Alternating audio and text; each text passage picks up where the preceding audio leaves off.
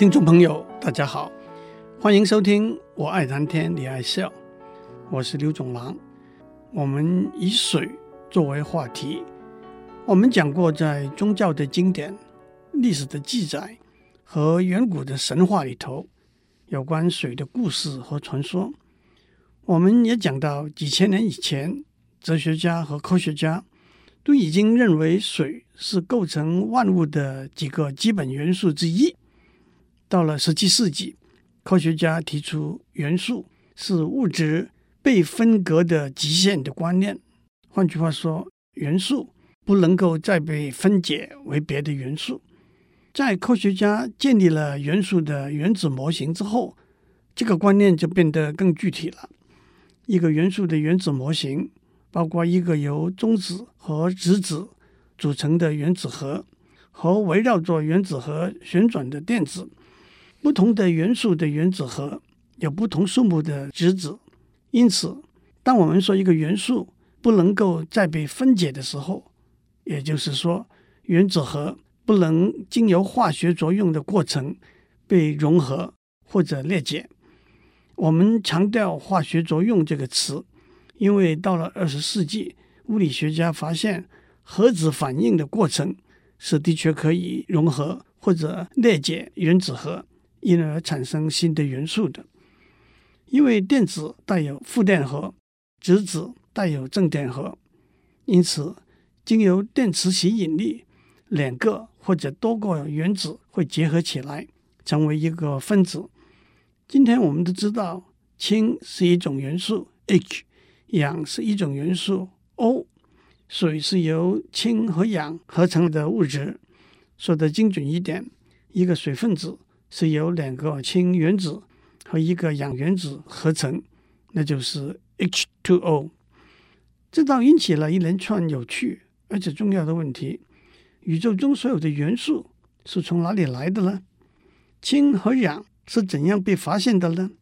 虽然几千年以前人类早已知道液态的水的存在，但是我们什么时候才发现水分子是由氢原子和氧原子合成的呢？我们在上一次已经讲过，科学家有相当多的证据认定宇宙中所有的元素是从一百三十七亿年以前大爆炸发生的时候就开始形成的，而且形成的过程可以分为三个阶段。第一个阶段叫做大爆炸核子合成，在这个阶段，原子序。一到四的氢、氦、锂和铍逐步形成。第二个阶段叫做恒星核子合成，在这个阶段，从原子序五的硼到二十六的铁逐步形成。第三个阶段叫做爆炸核子合成过程，这个阶段从原子序二十七的钴到原子序九十二的铀逐步形成。那么，谁先发现氧气呢？这背后倒有一个有趣的故事。一般的说法是，瑞典化学家瑟勒在一七七二年首先发现氧气；英国化学家普里斯特利在一七七四年也发现了氧气。他在同一年把他的结果写成论文，所以他是第一个把氧气的发现写成论文发表的人。瑟勒。到了一七七七年，才把他的结果印刷发表。法国化学家拉瓦谢在一七七五年也发现了氧气，但是他是第一个把氧气和燃烧的现象这个关系做出正确解释的人。我曾经在这个节目上介绍过一出由现代两位著名的化学家，部分根据科学史上的记载。部分是虚拟的创作写成的舞台剧，名字就是《氧气》。这出舞台剧描写这三位化学家和他们的夫人争取作为第一个发现氧气的人的荣誉，加上遴选委员会里头的讨论和争议，既发人深省，也风趣幽默。至于谁先发现氢气的呢？远在十七世纪，科学家已经发现。把金属和酸混合起来，会产生一种可燃的气体，一般的说法是把氢的发现归功于英国科学家考文迪许。他在一七七六年的实验里头，把铁和盐酸或者硫酸混合起来，产生一种可燃的气体，那就是氢气。可是考文迪许以为这种可燃的气体来自铁，当然这是错误的，因为铁本身也是一种元素。后来他又发现这种气体被燃烧之后会产生水，也因此否定了几千年以前希腊人。认为水是构成万物的基本元素之一的说法，氢的英文名字 hydrogen 里头的 hydro 就是水的意思。一直到了一八二六年，瑞典化学家白泽里经由氢和氧的原子量，才准确的决定一个水分子是由两个氢原子和一个氧原子合成的。我希望这些故事会让大家体会到。科学上的探索是何等有趣、有意义而有挑战性。接下来，我们就好好的谈谈水吧。首先，让我告诉大家，水分子是一对在家里坐不稳的夫妻。大家都知道，原子和原子之间有电磁吸引或者排斥的力量，分子和分子之间也有电磁吸引或者排斥的力量。我们把一个水分子看成一对夫妻，其实是说水分子里头的两个氢原子和一个氧原子是结合的相当紧密的，就像一对夫妻一样。但是水分子和水分子之间结合的力度并不强，所以一个水分子就像在家里坐不稳的一对夫妻，有机会就跑到别人的家去串门子，甚至制造麻烦。那就是说，当别的物质的分子跑到水里头，就会受到水分子的骚扰。以我们放在咖啡或者茶的糖为例，它的分子是 C 十二 H 二十二 O 十一。一块方糖甚至一粒砂糖是由许多糖分子因为电磁吸引的力量结合起来的。但是这个吸引的力量并不很强。当我们把方糖或者砂糖放在水里头的时候，水分子和糖分子之间的吸引力足以破坏糖分子彼此之间的团结，每个糖分子就会被水分子包围起来。这就是糖溶解在水里头的化学现象。同样的，我们也知道盐也会溶解在水里头，但是遇到盐分子的时候，水分子的破坏力更强。大家都还记得，在化学里头，盐的学名是氯化钠。NaCl，那就是一个盐分子由一个钠原子 Na 和一个氯原子 Cl 结合起来。当盐的分子跑到水分子里头的时候，水分子的电磁吸引力会把盐分子分成一个钠离子和一个氯离子，而且水分子也同样会把钠离子包围起来，把氯离子包围起来。换句话说，这些在家里坐不稳的水分子，真的是把盐分子的家庭破坏了。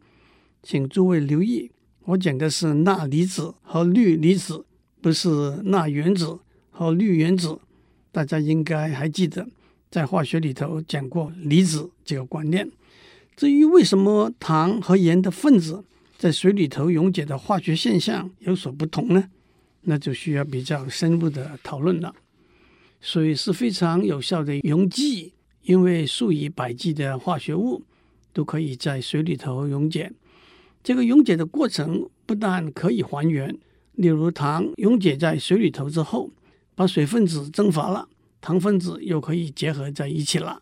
而且溶解的过程把被溶解的物质的分子打散，因此把这些打散的分子和原子重新结合起来。我们就可以制造出新的分子了。接下来，我们说水有庞大的力量，可以破坏世界、改变世界，但也可以帮助我们建设世界。暴雨山洪会引发埋葬整个乡村的土石流，海啸会冲毁房舍、淹没田地家园。台风和大气里头的水分的分布是密切关联的，温度下降。半个地球会被冰雪覆盖，冰雪对生命的安全和生活环境的舒适都有重大的影响。但是水也有调节气候环境的功能。海洋性的气候，气温的变化比较和缓；大陆性的气候，气温的变化就比较极端了。坚硬的岩石也会被水侵蚀溶解，水汽的移动形成了湖泊、沙漠。地球上许多的地理景观都是由水塑造出来的。同时，古老时候的水车、现代的水力发电，用高压喷出来的水柱可以切割钢板，都是利用水庞大的力量的例子。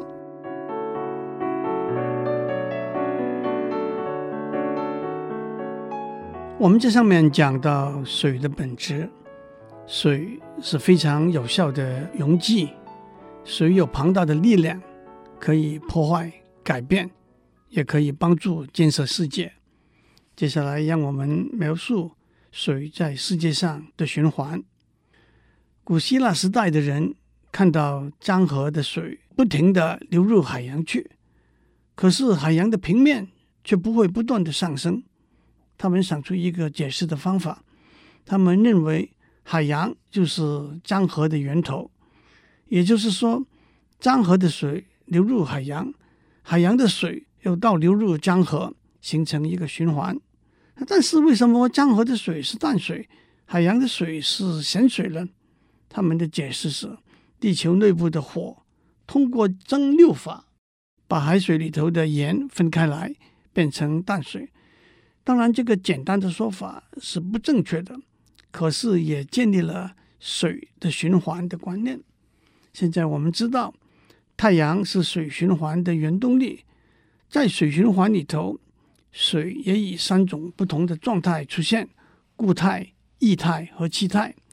日光把海洋、江河的水加热，变成水蒸气，上升到空中。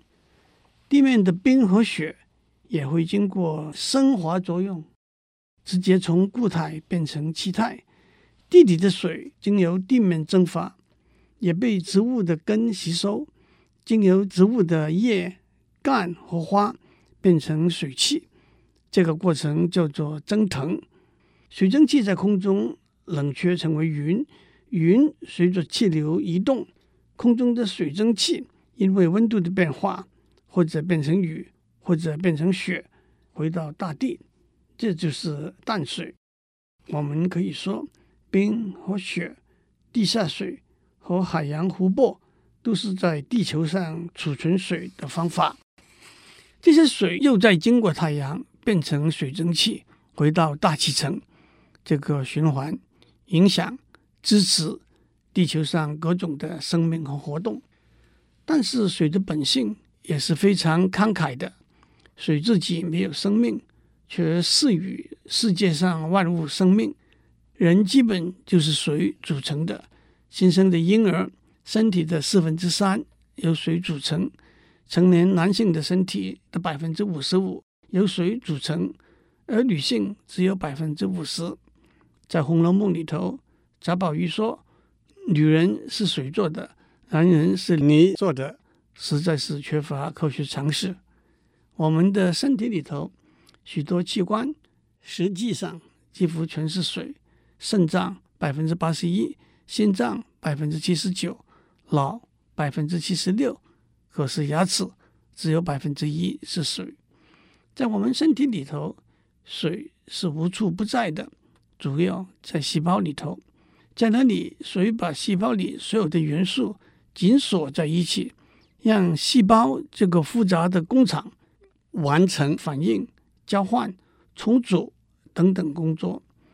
细胞外面也有水。血液是水，不用说，血液和细胞要通过组织液进行养分和废物的交换。淋巴液是身体免疫系统的重要成分，顾名思义，组织液、淋巴液都是水。还有尿、眼泪、汗液，都是正常的健康生活不可或缺的液体。植物跟人一样，主要是由水组成的。莴苣百分之九十七是水，番茄百分之九十三是水。同样在植物里头，水也在循环流动。不过，植物没有心脏来扮演抽水机的功能，而是靠阳光照射加热，让叶子蒸腾水分，引导根部的水分往上输送。而且，留在植物里头的水，经由光合作用，只由太阳带来的能量，以及植物自己从大气中吸收的二氧化碳，制造氧气，并且生产它所需要的养分。还有。水也直接影响到整个国家的经济命脉和政府的运作。让我举两个例子：古埃及时代，尼罗河每年的泛滥是非常重要的大事。尼罗河是埃及沙漠地带唯一的水源，它每年七月中左右，河水泛滥，淹没了河边的农田，干燥的农地得到滋润，而且因为有了水。野生动物大量繁殖，正是狩猎和捕鱼的时期。到了十月中左右，河水退了，但是被河水带到陆地上的淤泥会留在地面，农地也变成沃土，农夫就开始播种耕作。最后，从三月到七月中旬进入收获期。几千年来，尼罗河泛滥的时间是相当规律准确的。也因此，把整个国家社会的运作分成渔猎、耕种和收获三个时期。没有尼罗河的泛滥，埃及人就不会得到足够的食物让他们存活。甚至有人会说，古埃及的文明也不会如此辉煌发达了。盐不但供烹饪里头调味用，也是人体健康不可或缺的食品。中国远在三四千年以前已经知道用海水煮盐，但是在古老的时候，煮盐费时间、耗燃料，而且产量少，所以盐的价格也很贵。因此，政府对盐的制作、买卖和消耗都要介入控制。周朝的时候就设立了掌盐政的官。春秋战国的时候，有盐的国家。就是富足的国家。汉武帝时候实行官盐专卖，禁止私产私盐。到了明清时代，有了垄断特权的盐商和政府之间有非常密切的勾结关系，捐献贿赂，自不代言。他们也因此变得财雄势大，过着奢侈豪华的生活。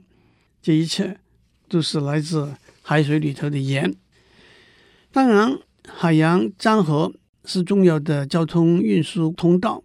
举个例说，一艘大型的货船可以运载两百二十辆卡车或者一百二十节火车上的货物。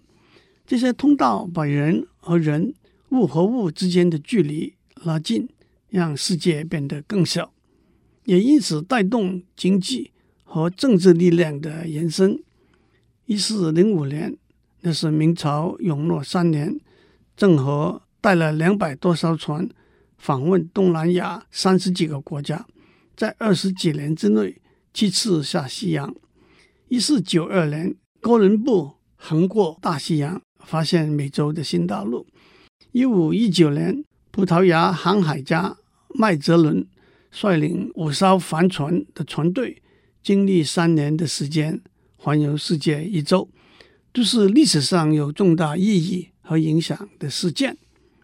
运河的开浚兼具交通和灌溉的功能。世界上最老的运河是远在公元前四千年开浚的。目前世界上最长的运河是中国从北京到杭州的大运河，全长一千七百七十六公里。这条运河是从春秋末年开始。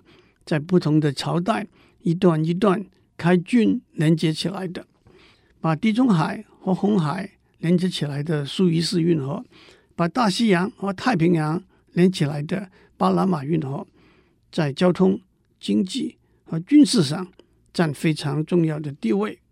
还有水也为我们带来许多运动和康乐的机会，游泳、潜水、冲浪、滑雪。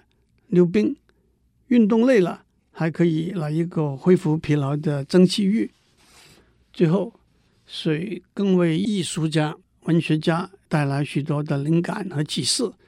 让我杂乱的举些例子：印象派大师莫内的许多名作，包括睡莲、日出和海景，描绘的都是海洋、池塘和光。中国近代艺术大师张大千的许多泼墨山水画是他杰出的代表作。海明威的短篇小说《老人与海》，梅尔威尔的长篇小说《白鲸记》，都是脍炙人口的文学名著。柳宗元有一首诗：“千山鸟飞绝，万径人踪灭。孤舟蓑笠翁，独钓寒江雪。”有一首英文老歌：“Raindrops keep falling on my head。”祝您有个平安的一天。以上内容由台达电子文教基金会赞助播出。